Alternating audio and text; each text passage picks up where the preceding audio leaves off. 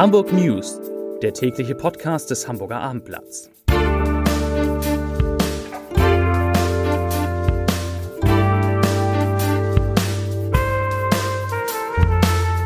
Herzlich willkommen. Mein Name ist Lars Heider und heute geht es um neue Streiks im Hamburger Hafen und eine Demonstration durch die Innenstadt. Weitere Themen. Die CDU fordert stärkere Kontrollen von Hundebesitzern. Der HSV verliert eine weitere Führungskraft und nächste Woche sollen die Temperaturen in Hamburg über 30 Grad steigen. Dazu gleich mehr.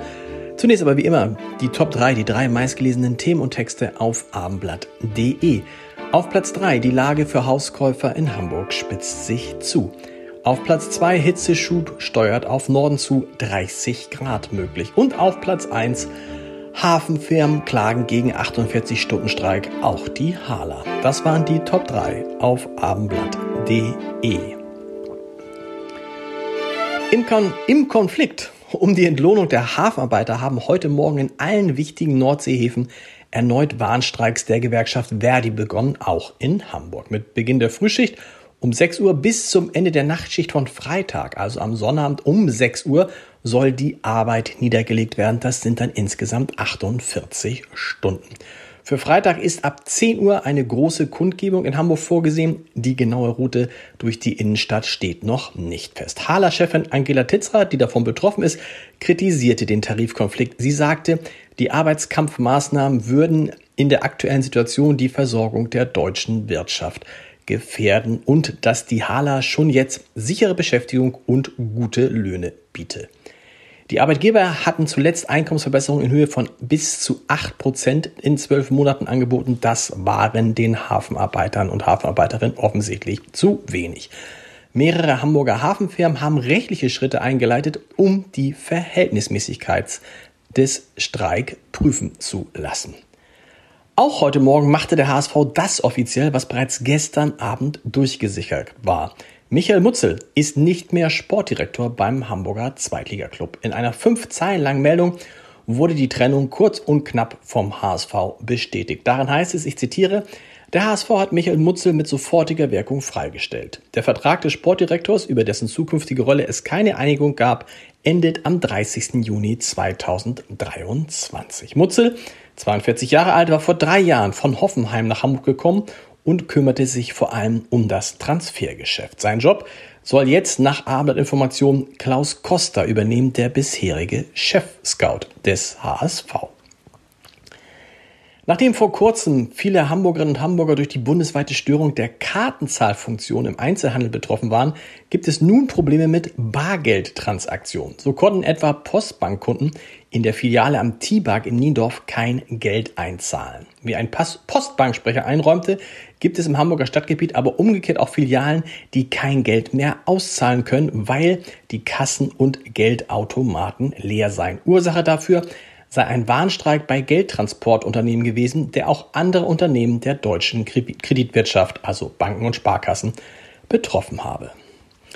In den vergangenen zehn Jahren lagen die Preissteigerungen bei Immobilien in Hamburg meist deutlich oberhalb von 5%, im Jahr 2021 sogar bei 12,1%. Damit ist es jetzt vorbei.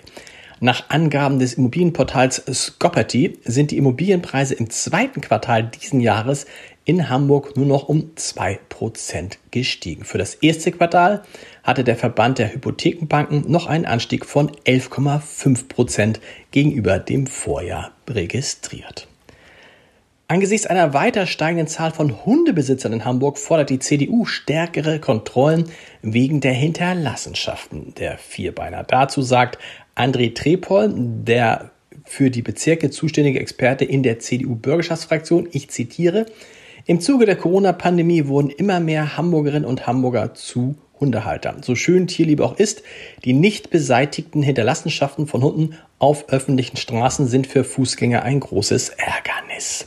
Zitat Ende. Also da soll es mehr Kontrollen geben der insgesamt 61.349 Hundehalterinnen und Hundehaltern, die in Hamburg Hundesteuer bezahlen. So viel sind offensichtlich registriert. Das sind knapp 8.000 mehr als noch vor einem Jahr. Das Wetter in Hamburg und in ganz Norddeutschland fährt weiter Achterbahn. Während das kommende Wochenende eher an den Frühling erinnert, also so mittelwarm wird, wird danach ein kräftiger Hitzeschub erwartet. Ab Montag kommen sehr heiße Tage auf Deutschland zu. Die Hitze schafft es diesmal auch bis in den hohen Norden. Das sage nicht ich. Das sagt natürlich unser Meteorologe Dominik Jung von wetter.net. Und er sagt, die Temperaturen in Hamburg könnten schon am Anfang der Woche auf mehr als 30 Grad steigen. Zum Podcast-Tipp des Tages. Er war als Kanzleramtschef und Wirtschaftsminister einer der engsten Vertrauten von Angela Merkel und hat sich deshalb eigentlich vorgenommen, sich nicht über deren Nachfolger Olaf Scholz zu äußern. Für unseren Podcast Das Scholz-Update macht Peter Altmaier allerdings eine Ausnahme und sagt zum Beispiel, ich zitiere, es ist eine schwierige Zeit und das wäre es für jeden Kanzler. Und deshalb sollte man zusammenstehen, auch parteiübergreifend und sich nicht in kleinlicher Kritik ergehen. Zitat Ende. Altmaier findet aber auch, dass jeder Spitzenpolitiker die Verpflichtung habe, komplexe Inhalte so zu erklären, dass jeder versteht, worum es gehe. Und das könne man nicht allein dem Regierungschef überlassen. So Peter Altmaier, das Amt des Bundeskanzlers sei so wichtig, dass es nicht nur einen Erklärbär geben könne. Hören Sie mal rein in diesen wirklich interessanten Podcast mit Peter Altmaier unter www.abendblatt.de slash podcast. Und wir hören uns morgen wieder mit den Hamburg News um 17 Uhr. Wie immer. Bis dahin. Tschüss.